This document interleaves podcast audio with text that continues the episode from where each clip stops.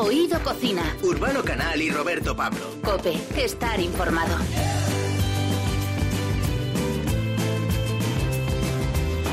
En los próximos minutos nos gustaría formar parte de tu menú. No queremos que nos comas, sino que nos escuches. Porque Oído Cocina es un programa que tiene su base en la gastronomía, pero en el que los ingredientes los encontramos en las historias. Hoy vamos a comenzar descubriendo los gustos culinarios de un artista que acaba de presentar su primer trabajo musical y sin embargo ya es conocido y querido por un montón de seguidores, sobre todo por los más pequeños de la casa. Se llama David Res. Me encanta salir de fiesta, el picante y las sorpresas. Mi fruta favorita es el mango y la sandía. Tengo una obsesión ah, ah, con los donuts.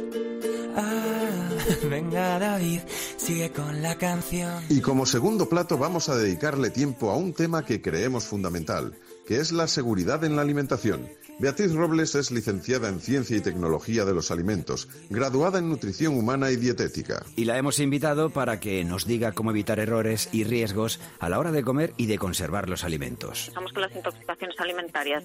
Son una cuestión leve o moderada, que un poco de dolor de barriga y unos vómitos y se pasa, pero bueno, en ocasiones sí, en otras ocasiones dejan secuelas graves y a veces pueden ser mortales, o sea que eso lo tenemos que tener en cuenta.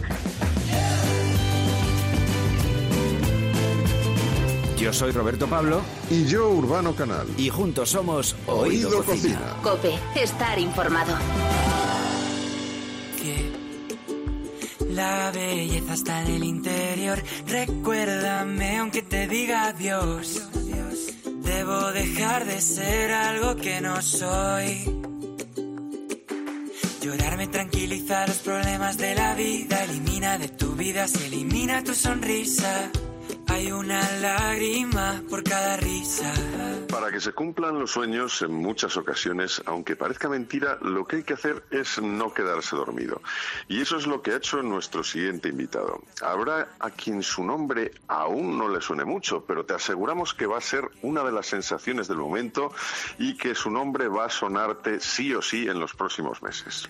Así es, Urbano, porque una de las primeras cosas que ha conseguido ha sido conquistar a los más pequeños de la casa y a través de estos llamar la curiosidad de los padres y generaciones intermedias. David Res empezó mostrando su creatividad por medio del canal YouTube, tiene ya más de dos millones de seguidores y estos días ha cumplido uno de sus sueños, tener su propio disco. Vamos a comprobar de qué se alimenta la criatura. David Res, muy buenas, ¿cómo estás? Hola, buenas. Amarillos, ¿cómo se llama tu primer álbum? A ver, eh, vamos a hacer así una especie de juego 1, 2, 3, que a lo mejor tú no sabes lo que es, pero Urbano, ya que tenemos una cierta edad, sí que, que nos acordamos. Vamos a decir unos cuantos alimentos que se nos puedan ocurrir con el color amarillo. Urbano, empieza tú. Eh, amarillo, plátano. Plátano, vale. El- yo voy a decir uno que además aparece en Corazón de Limón, que es una de las canciones de, de Amarillo, el nuevo trabajo de David Red. Eh, el limón. David, dinos otro tú a ti casi que te suene de amarillo. Piña. La piña. Urbano, ¿sigues? Yeah, pues eh, hombre, el, el melón lo puede haber amarillo. Sí, sí, no, no, hombre. bueno, Amarillo es un disco de muchos colores y me da la sensación que ante los momentos oscuros están los de esperanza. ¿Hay intención de reivindicar y ayudar a los que de alguna forma se sienten marginados, David? Yo creo que el, el color amarillo representa pues muchísima luz y muchísimo optimismo, entonces pues si eso a alguien le puede aportar pues no sé, sentirse más integrado o más eh, arropado, pues genial. Eh, a ver, David, ¿cómo se te ocurre la, la canción de, de Ellos aprendí y cómo se construye un tema así? Lo digo porque en obra arquitectónica pues es monumental. Es una canción con frases de tu infancia, ¿no? Sí, eso es, o sea, son canciones, son frases que, que junté de, de películas que me habían marcado y que, pues, no sé, trabajando una con otra, pues conseguí crear la canción entera. Un poco por recordar eh, todo lo que hemos aprendido con esas películas. Sigue nadando, sigue nadando, quiero ser como tú.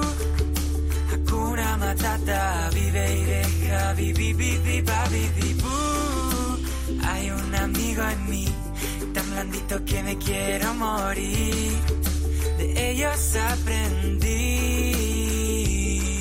Oye, solo hay que mirarte para comprobar que eres un tirillas. Eh, ¿Qué misión cumple la comida en tu vida? No sé si es una necesidad, también placer, una obligación. Yo como muchísimo, como muchísimo, lo que pasa es que soy de metabolismo rápido, entonces no engordo mucho, pero vamos, que es como mogollón. Pero te gusta O sea, comer. que, Que eres un afortunado entonces. Hombre, ¿Y qué es lo que más te gusta, David? pues un poco de todo, pero me encantan las patatas fritas, es como de mis favoritas.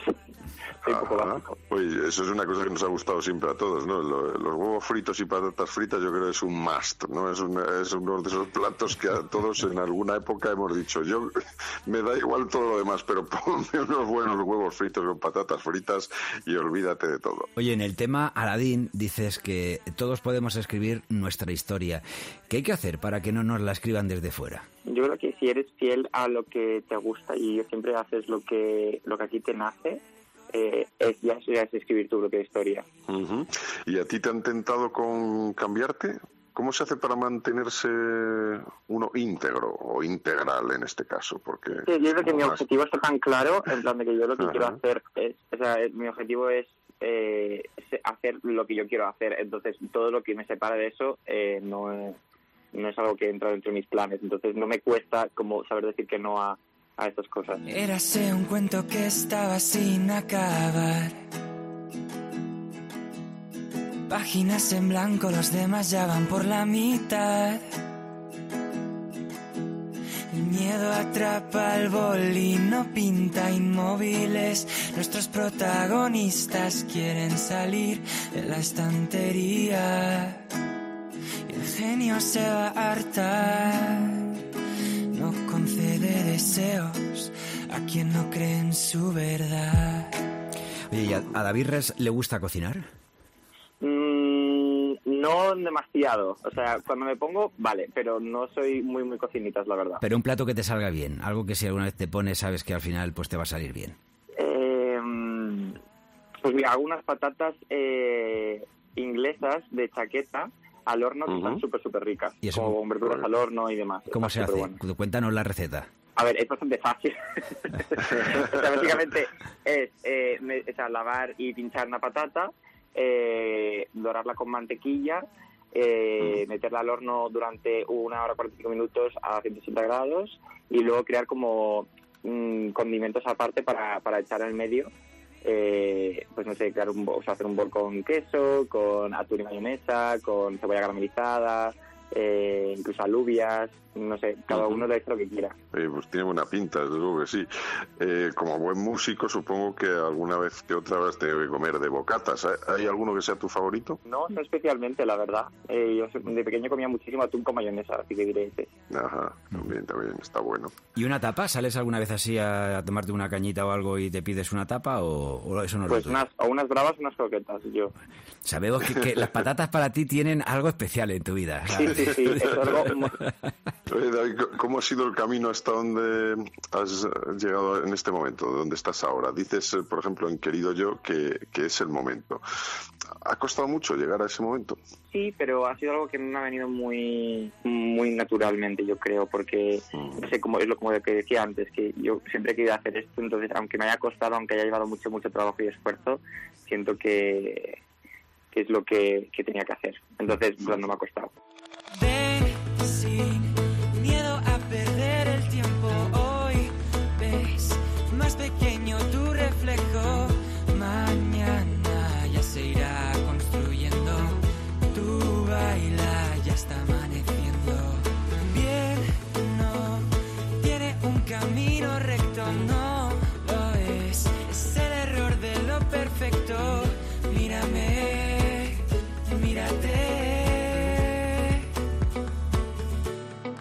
Las canciones que hay en amarillo, que es como se titula y como se llama el disco de David Res, el disco de debut, eh, son una especie como, son parte de tu diario.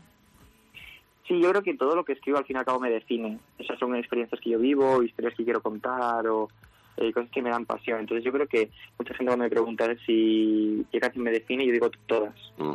¿Es cierto que, mm, que tú no eras muy fiestero? Que, que todos tus amigos iban de fiesta y tú no? No, en la canción de hecho digo que yo, yo probablemente sea el más fiestero. Lo que pasa es que escribí esa canción pensando en esos días que, es que aunque seas muy fiestero es que no te apetece salir. Que no apetece, que te quedas en casa. ¿Y qué haces mientras cuando te quedas en casa? Eh, pues no sé, o ver una peli, o quedar con amigos, jugar juegos, eh, Y componer, Mm, quizá, ¿no? Componer, sí, bueno, pero eso ya es cosa más cosa Claro. Además con un ukelele, ¿por qué? Porque normalmente, yo que sé, cuando eres pequeño, o sea, yo por ejemplo te decía, ¿no? Pues tengo a mi hija ahora con la flauta, están con la guitarra y tal. No había pensado, ¿verdad? Un ukelele, además, por el tamaño, a ellos les vendría mucho mejor para aprender. ¿Es tu instrumento pues, preferido? No, mi instrumento, mi instrumento preferido, de hecho, es el piano. Me, me gusta mucho más. Pero el ukelele me parece como un reto. Como es tan sencillo, entre comillas, tiene solamente cuatro cuerdas, me parece como más un reto que, que, que poder desarrollar ese instrumento. Claro, te digo una cosa, que te vas a casa a los colegas y es mejor llevar el ukelele que llevar el piano. Eso es. Sí, es, eso no hay duda ninguna. ¿Cuántos instrumentos tocas, David? Toco cuatro. Toco el ukelele, el piano, la guitarra eh, y la flauta travesera. Vale. ¿A, a qué sabe amarillo? ¿Qué sabor tiene? Mm, Depende de la canción, o sea, tienes alguna canción así más agria, más oscura, pero en general yo creo que es bastante dulce, bastante divertido. O sea que podemos decir que es un disco dulce con toques un poco ácidos, ¿no? Está bien. sí. Sí, por el limón. Oye, yo necesito, de- ya te digo que, o sea, esto también para mí es una reflexión. eh, llevo creciendo los últimos meses de mi vida con De ellos aprendí. Eh, o sea, es la cantidad de veces que ha sonado en casa, fíjate, durante el confinamiento, que nos juntábamos a aplaudir eh, hasta que acabó el, hasta el último día del estado de alarma hemos estado aplaudiendo en, en mi- donde la calle donde yo vivo, la calle Granada, en Madrid. Y, y había un vecino que además eh, pues juntaba, o sea, ponía desde la terraza eh, canciones y siempre, siempre, siempre empezaba con De ellos aprendí. Y todos los niños ahí en la terraza, ya podía llover, podía porque ha habido días ahí otoño, más fríos, tal, que siempre era de que de ellos aprendí y al final todos aplaudiendo y, o sea, una sensación ahí de buen rollo. Eh, no sé, o sea, esa canción tiene que tener más. Cuéntanos un poquito más de ella, o sea, porque es que lo que te decía Urbano es, es una obra que está muy, muy bien elaborada. Sí, yo creo que yo soy una persona que me gusta mucho resumir eh, momentos de mi vida con canciones. Llevo haciendo como popurrís de, de años para cuando yo quiero volver al 2016 escucho el popurrí que hice el más de 2016 y me transporta ese año. Pues yo quería como algo que me transportara a todo lo que yo he aprendido a lo largo de los años y eh, pues eso hice con esta canción. O sea, es que realmente, o sea, es bastante más sencillo de lo que de lo que parece. O sea, a ver, entiendo que ha tenido su complicación al hacerla y todo, pero pero realmente lo que hay detrás de la idea, a veces las ideas, las mejores ideas son las más sencillas. Oye, tú tienes eh, pues influencia en tu en tu cultura de la cultura británica por parte familiar y también española, ¿no? ¿Qué, qué, qué parte de cada una predomina en cada, sobre todo en el tema gastronómico? ¿Qué, es lo que te gusta más de, de tu lado británico y tu lado español? A ver, yo creo que en el tema de la comida, creo que mi lado español gana mucho más a lo de inglés. Pero también he de decir que en mi casa es que eh, se comía de todo, o sea, te digo, de de comida internacional, mis padres siempre han viajado mucho, entonces muchas veces o sea, comíamos cosas que, que eran pues de, de otros países y demás. ¿Y que no te gusta nada? ¿Hay algún producto o algún plato que cuando dicen, "Eh, esto lo siento, pero aquí David Res dice que no se lo come? Eh, no sé. No, por ejemplo, las cosas con muchos champiñones no me gustan mucho, pero tampoco hay ningún plato español que yo diga esto no me gusta nada. Yo creo, no lo sé. No sé, la- las cosas con champiñones. Bueno, pues nada, cuando invitemos a David Res a casa ya sabemos que, Que no hay podremos tener un- ponerle un, ukelele a mano y, y champiñones no. Oye, y, no- Vale. y nos podemos currar un, un masad, como los que haces con, con Mérida Arte, que son absolutamente maravillosos. Eso también me imagino que lleva un curro. ¿Solo hacéis vosotros o lo dan ya preparado? No, o sea, los mashups son los popurrís que te decía que, o sea, yo al final, en plan, me, me dedico un montón de horas a elegir las canciones, a elegir qué partes, a eh, sacar los acordes, eh, juntarlas. O sea, lleva bastante trabajo, la verdad. Sí, sí. Pero, pero bueno, es algo que, no sé, como me gusta tanto, pues no sé. es que es mi hobby convertido en mi trabajo. Ya. ¿Alguna bebida que sueles eh, acompañar cuando comes? Eh, agua, refresco, vino, cerveza. Eh, ay, no lo sé. Eh, su- suele ser agua. Suele ser La agua. verdad, agua fría, ahora en verano además, uf, me encanta. ¿Y la sopa fría, gazpachitos y cosas de estas te van? Uy, sí, sí, yo además soy de Extremadura y, y un, gazpa- un gazpacho me encanta. ¿Hay algún sabor que identifiques especialmente con la infancia? Eh, no lo sé, no sabía decirte tampoco. Eh, ¿O algún olor que recuerdes y digas, esto me transporta a tal sitio? Estoy intentando pensar. Yo creo que el jamón ibérico de mi tierra. Claro. Ah, no, mira. Ah, eh, el, el- el olor y el sabor. Las dos Sí. Bueno. David eh, Res, piensa una cosa, que vas a hacer mucha gira, o sea, cuando ya esto esté un poquito más normalizado, yo estoy convencido que, vas a pulular por todo el territorio español. Y está bien eh, lo de saber que uno tiene gustos variados, que le gusta comer de todo, porque igual que la música, la, gastronomía es cultura también, y vas a poder disfrutar de, eso, de, culturas muy diferentes, las que hay en nuestro país, y luego ya no te digo nada si sales fuera. David, ha sido un placer, muchísimas gracias por habernos acompañado. Muchas gracias a vosotros, ha sido un placer. Un abrazo. un abrazo muy fuerte. Un abrazo. Hoy voy a hablarte de mis héroes que me vieron crecer. Desde el león que se hizo rey hasta la princesa que rompió la ley. Si me preguntas a mí, de ellos aprendí que hay personas por las que vale la pena derretirse. Todo es posible, incluso lo imposible. Las virtudes a veces están bajo la superficie. La belleza está en el interior. Recuérdame aunque te diga adiós. Debo dejar de ser algo que no soy. Llorarme tranquiliza los problemas de la vida. Elimina de tu vida, se elimina tu sonrisa. Hay una lágrima por cada risa. Eres más valiente de lo que crees, mm, porque tenemos que crecer. La segunda estrella a la derecha, todo recto hasta el amanecer. Aférrate a aquello que te hace diferente. Si esperas el momento oportuno, era ese. Ohana significa familia, familia, estar juntos siempre. Que tu alma libre esté es tarde para ser joven.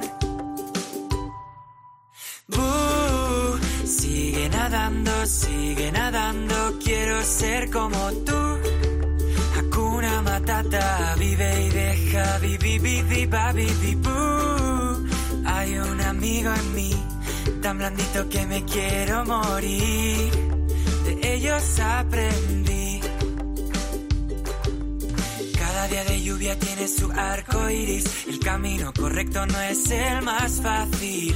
Espejito, espejito, eternamente agradecido. No te centres en lo que dejas atrás. Busca lo más vital.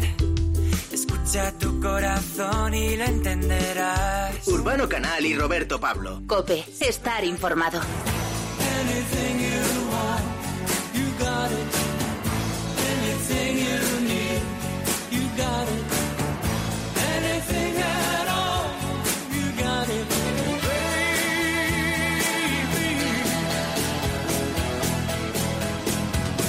Vivimos una época en la que lo que considerábamos normal saltó por los aires a causa de un virus, el coronavirus. Este agente infeccioso seguramente llevaba mucho tiempo entre nosotros, pero hasta que se desató la pandemia no había tomado contacto con el hombre. Y es que parece casi seguro que la enfermedad COVID-19 empezó a extenderse entre las personas a partir de alguien que comió carne de algún animal que portaba este citado virus. Así es, Urbano. Hay quien dice que por culpa del consumo del murciélago también se le achaca al pangolín. Bueno, lo importante es darnos cuenta de la trascendencia que puede tener un hecho tan esencial como es el de alimentarnos y el de las condiciones y el estado de lo que comemos que puede influir directamente en nuestra salud y en ocasiones puede llegar a afectarla con severidad. Bueno, para conocer más sobre este tema vamos a hablar con Beatriz Robles, que es experta en seguridad alimentaria y que acaba de publicar el libro Come seguro comiendo de todo Beatriz Roble, bienvenida a Oído Cocina. Muchas gracias. Oye, comer es una necesidad y un placer, pero ¿puede llegar a ser también un peligro? ¿Es una ruleta rusa cada vez que llevamos un bocado a nuestra boca? Bueno, no tenemos que alarmarnos porque eh, realmente la seguridad alimentaria en nuestro país y en la Unión Europea es muy elevada. Pero claro, no sirve de nada que a lo largo de toda la industria, de toda la cadena alimentaria, se mm, pongan todas las medidas para evitarnos una intoxicación alimentaria si luego como consumidores en el último eslabón, que es cuando tenemos la comida en nuestras manos, lo hacemos mal y realmente mm, yo he detectado que hacemos mm, bastantes cosas mal y tenemos bastantes prácticas erróneas y bastantes creencias de que, bueno, no pasará nada, siempre se ha hecho así, que son completamente desacertadas. Bueno, por ejemplo, vamos a poner algún ejemplo, ¿qué es lo que hacemos mal? Ahora nos hemos acostumbrado a lavarnos eh, las manos casi obsesivamente.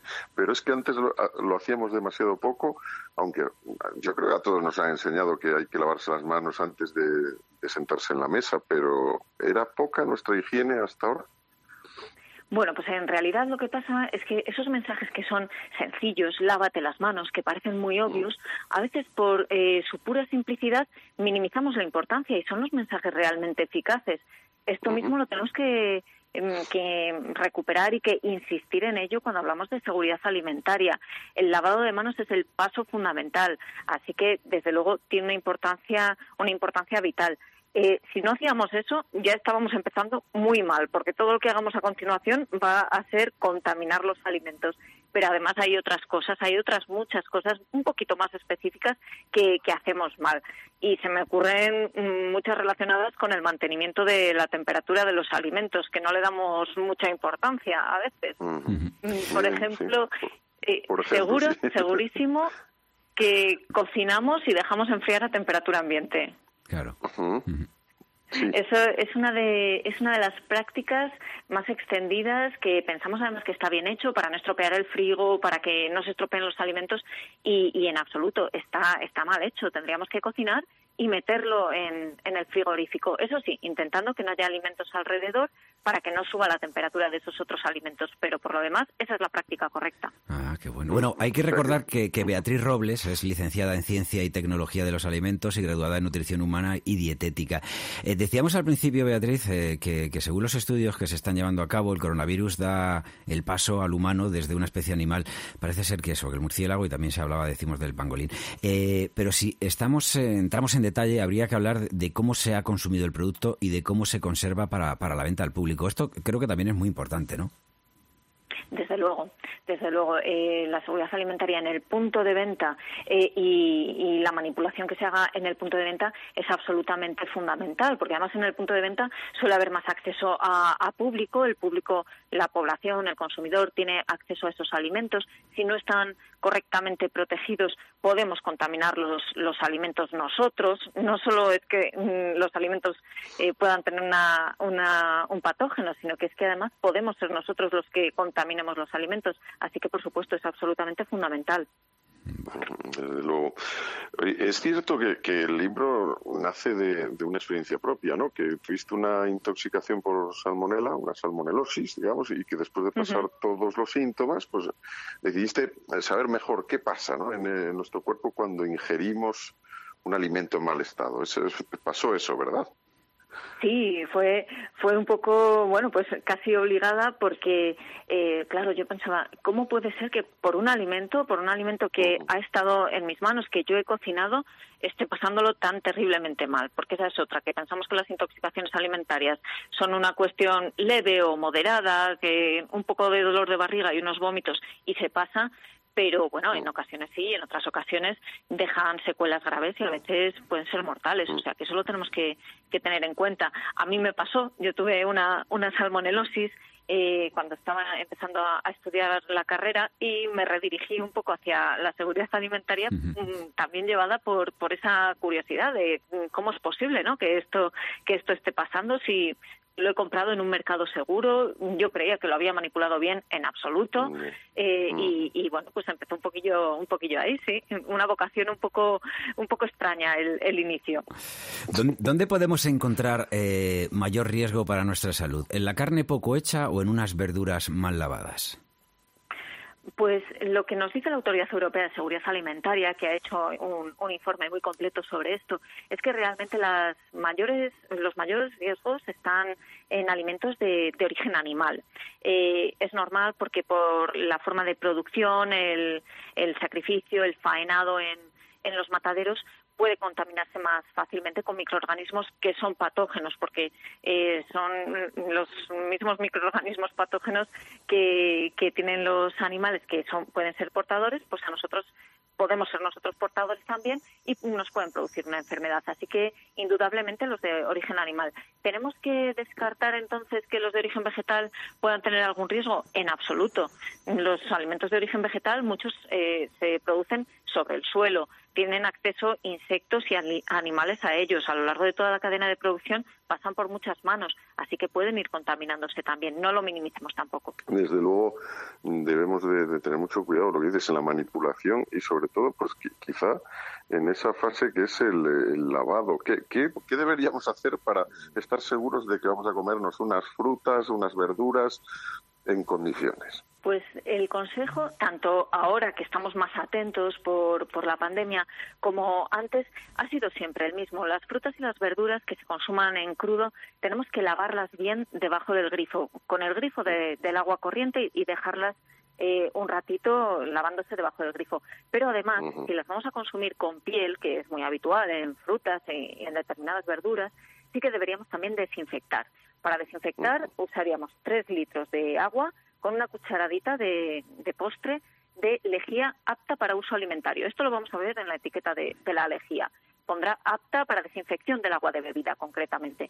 Eh, lo dejamos el producto que conocemos, perdona eh, Beatriz, el producto que conocemos como amuquina puede servirnos, ¿no? Ese es un desinfectante específico para, para alimentos que se puede usar eh, igualmente, pero vamos que, la lejía apta para desinfección de, agua de bebida es perfectamente válida también. Lo que pasa es que es muy importante la dosis. Tenemos que aclarar bien el producto cuando, cuando acabemos, que claro. Es, que es que hace poco recuerdo que decían uno de los efectos del coronavirus es la descomposición. Digo ya, digo, es que la gente está lavando tanto el producto y está echando lejía y no sé qué, que la descomposición o la gastritis lo que está es que se está metiendo productos también ahí en unas cantidades como algún trastornado, ¿sabes? De esto de tram y cosas así, o sea que hay que tener cuidado. Bueno, de hecho pasó, de hecho pasó, eh, no, no ese tipo de intoxicaciones de beber directamente la lejía como nos aconsejaba el, el presidente Trump, pero pero sí que eh, se incrementaron bastante las llamadas al Instituto Nacional de Toxicología, claro, por mezcla de desinfectantes, por ingestión mm, de, alimentos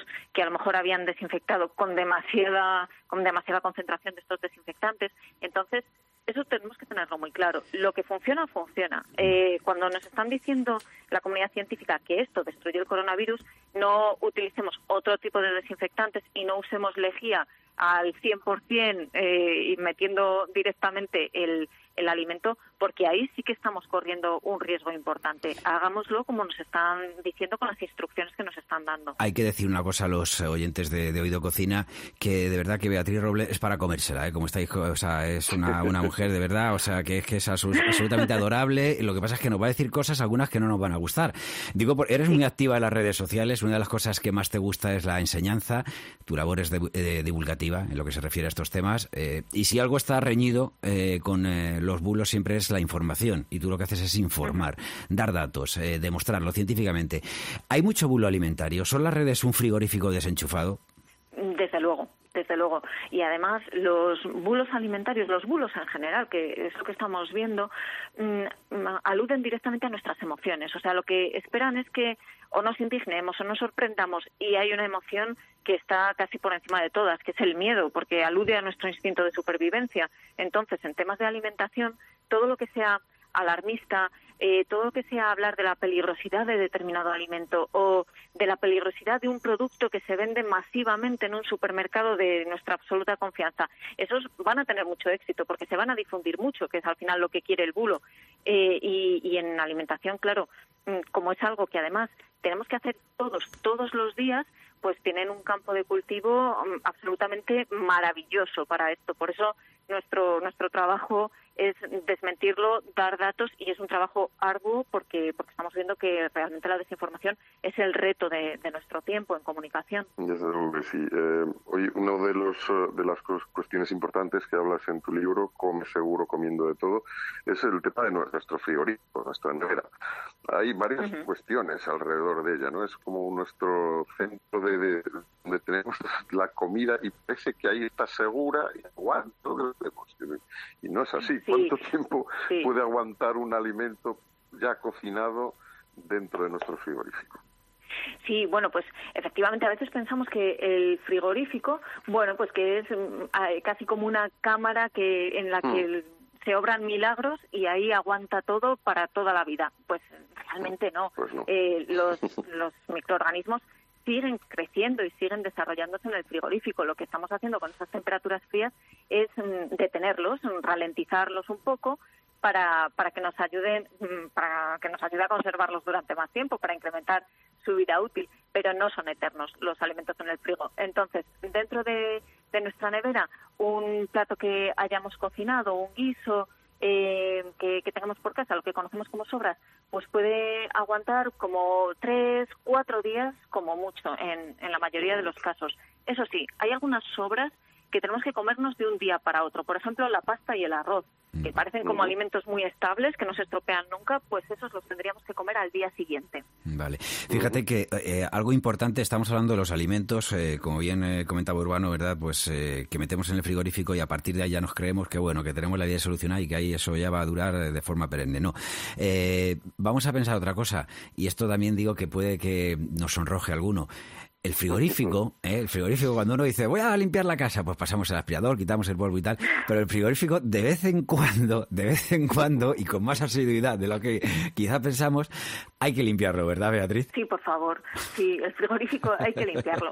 Pensemos que estamos metiendo ahí todos nuestros alimentos, además los alimentos más perecederos, es decir, los alimentos más sensibles, y que si metemos esos alimentos sensibles en un sitio que esté sucio, eh, que esté contaminado por microorganismos, pues mm, lo que vamos a hacer es, tener ahí un caldo de cultivo para ir contaminando todos los alimentos que, metamos. Así que, por supuesto, tenemos que limpiarlo y tenemos que limpiarlo mm, mantenerlo limpio más o menos a diario, pero eh, sobre todo limpiarlo a conciencia al menos una vez cada tres meses, porque además el rendimiento del frigorífico y del congelador también va a ser mejor.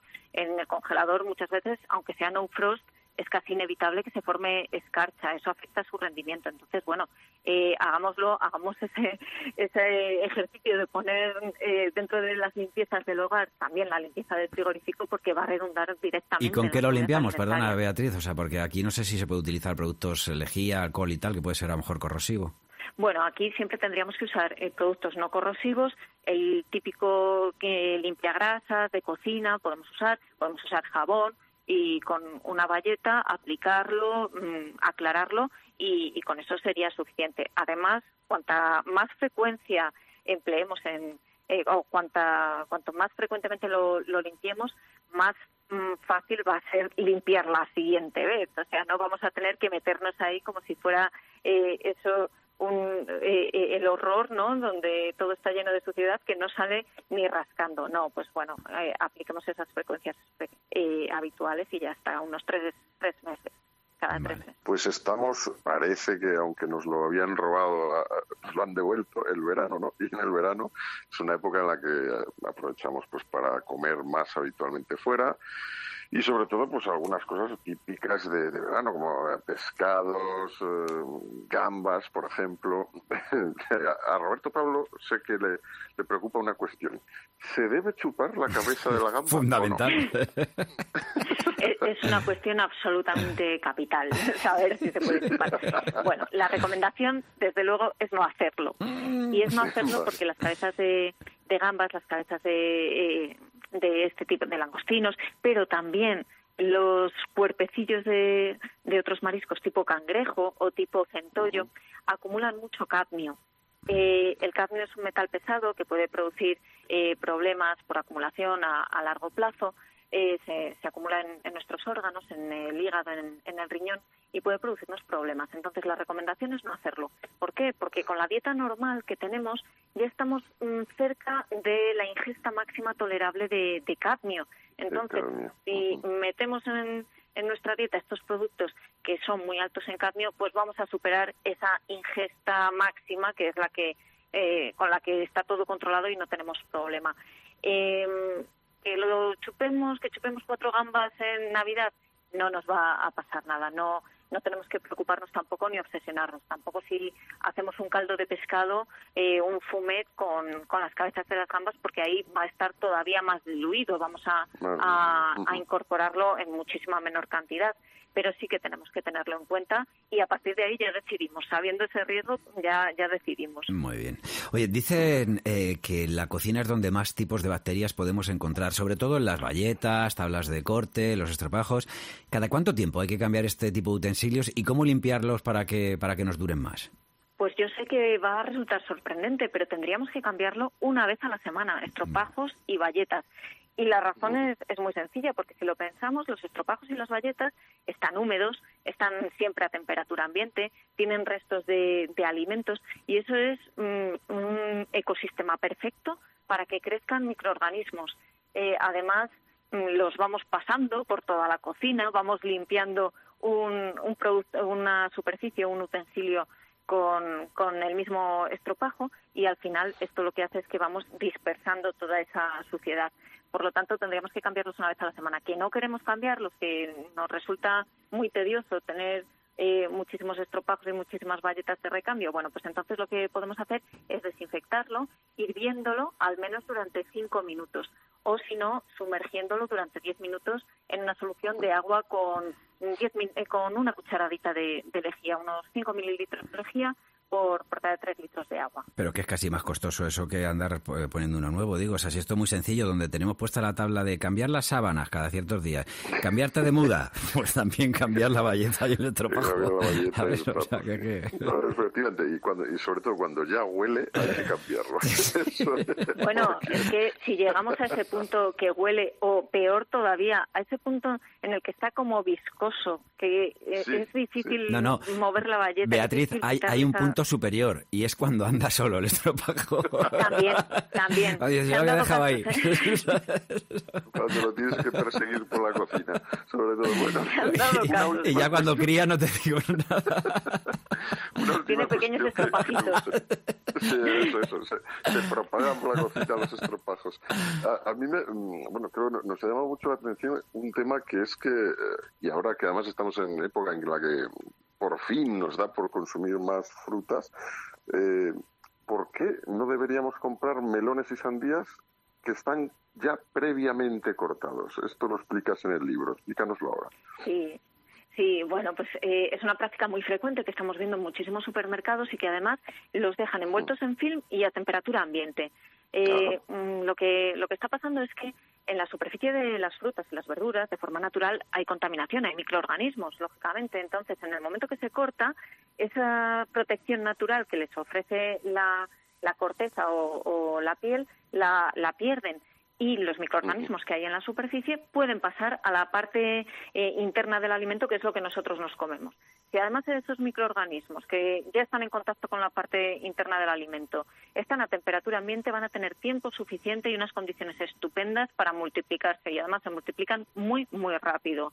Entonces, eh, cuando cogemos el, el melón, lo llevamos a casa, que no sabemos cuánto tiempo ha estado a temperatura ambiente, además podemos tener ya un, peligro microbiológico muy claro. Por eso eh, siempre mm, recomendamos no hacer eso. Yo recomiendo no hacer eso y yo además no lo compro. Eh, otra cosa es cuando llegamos a casa. Cuando llegamos a casa sí que lo podemos lavar debajo del grifo, podemos pasarle un, cepillo para eliminar mejor esa suciedad en estas frutas que tienen la piel muy dura y si queremos cortarlo en mitades, en trozos, pelarlo, lo que queramos, lo podemos hacer, pero inmediatamente lo metemos en el frigorífico. Una vez que cortamos, que hacemos cualquier manipulación en frutas y verduras, como cortar o pelar, tenemos que meterlas en el frigorífico, precisamente porque pierden esa, esa cubierta protectora.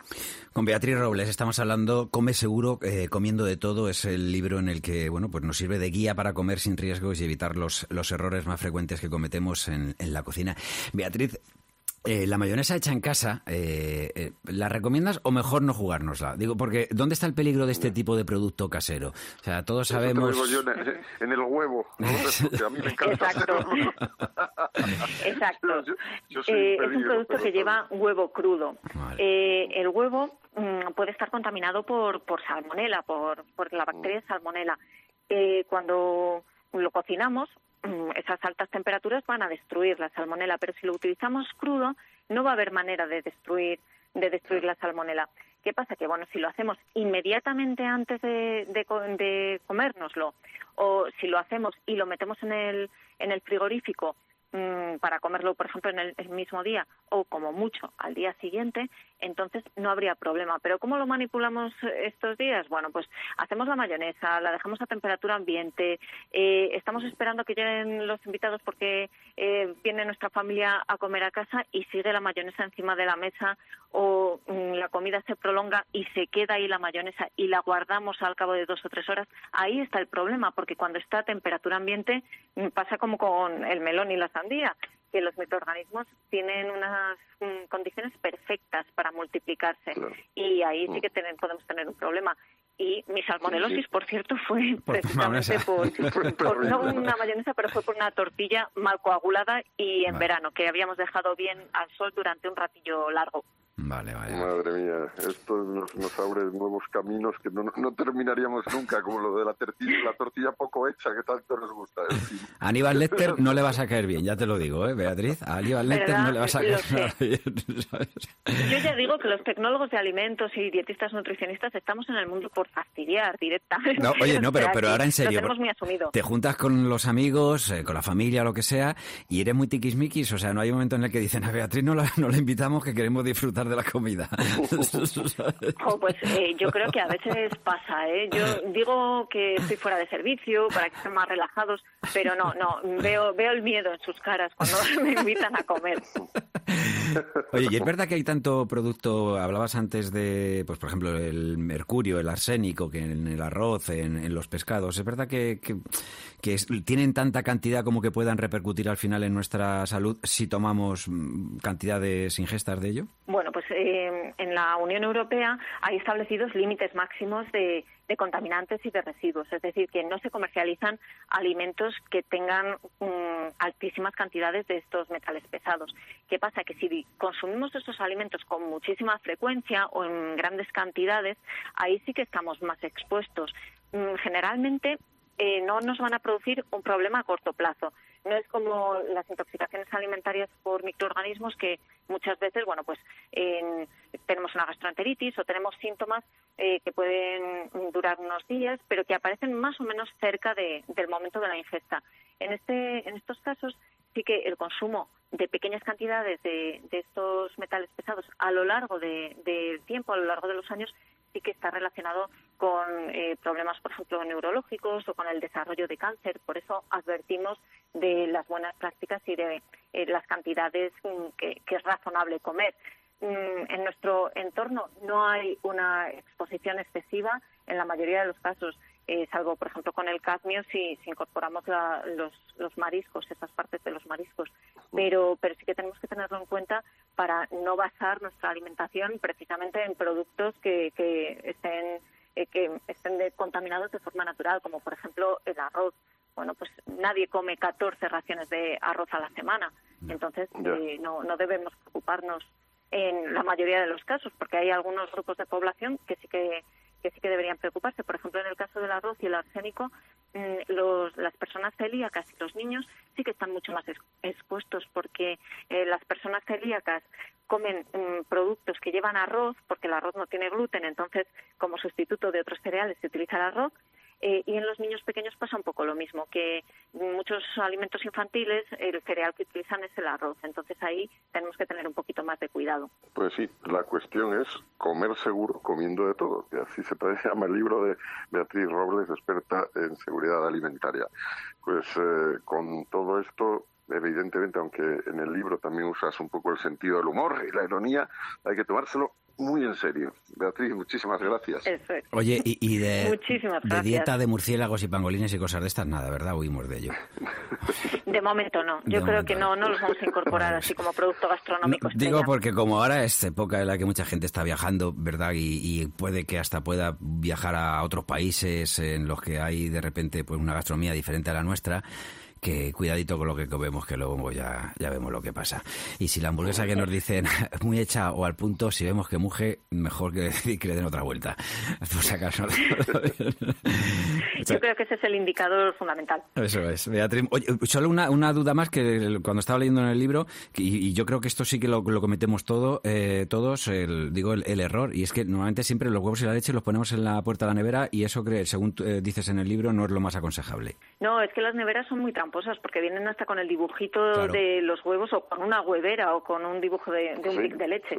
No, no es lo más mm, recomendable. Porque en la puerta de la nevera hay muchas oscilaciones de temperatura. Entonces, si ponemos estos alimentos que son más sensibles, que son muy perecederos en la puerta, podemos tener problemas. Así que esos alimentos dentro, a las baldas. La puerta de la nevera para dejar ahí a los niños cuando dan mucho las latas y estamos descansando. Venga. Muy bien. Beatriz, un beso. Muchísimas gracias. Muchas, gracias. Un abrazo muy grande. Continuamos en Oído Cocina. Yo te lo digo cantando, te lo digo bailando y te lo digo cantando las penas que estoy llevando yo.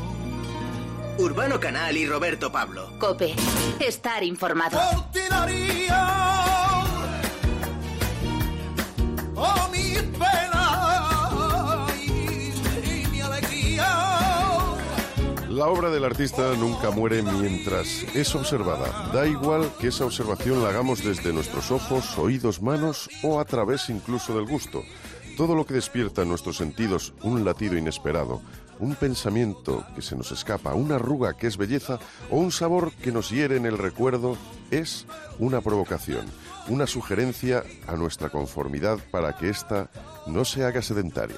Quien hoy nos visita tiene algo que le hace maestro y es su inquietud por seguir aprendiendo. Se ha convertido en eterno porque es un referente. No necesita sacar un disco nuevo para sonar. Miguel Poveda siempre está en las ciencias que tocan el alma.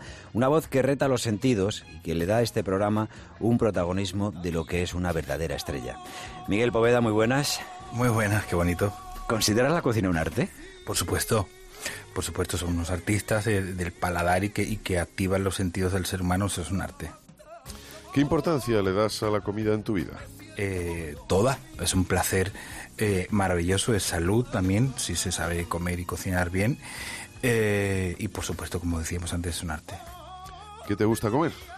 Yo soy, me gusta de todo, los arroces. eh, en España tenemos eh, diferentes comidas muy buenas realmente y la japonesa me gusta mucho.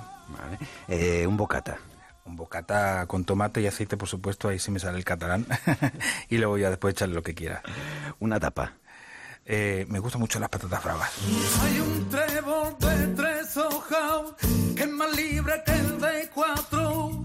Porque el trébol de tres hojas es más fácil de encontrarlo. Hay un hombre que es muy pobre, que es más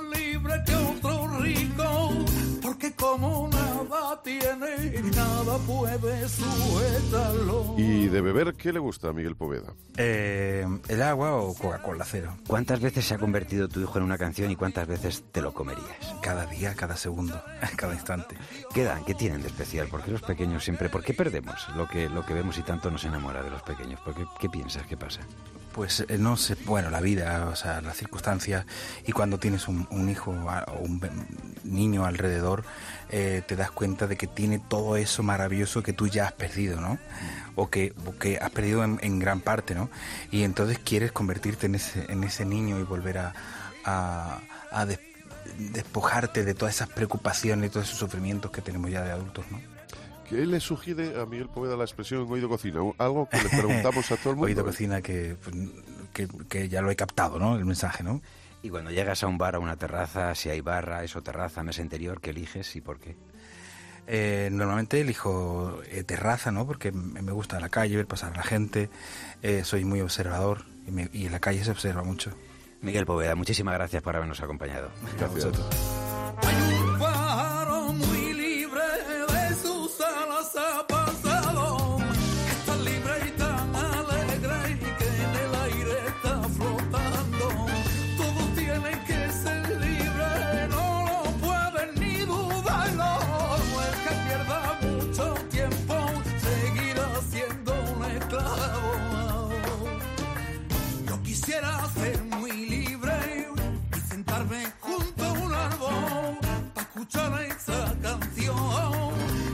Que cantaba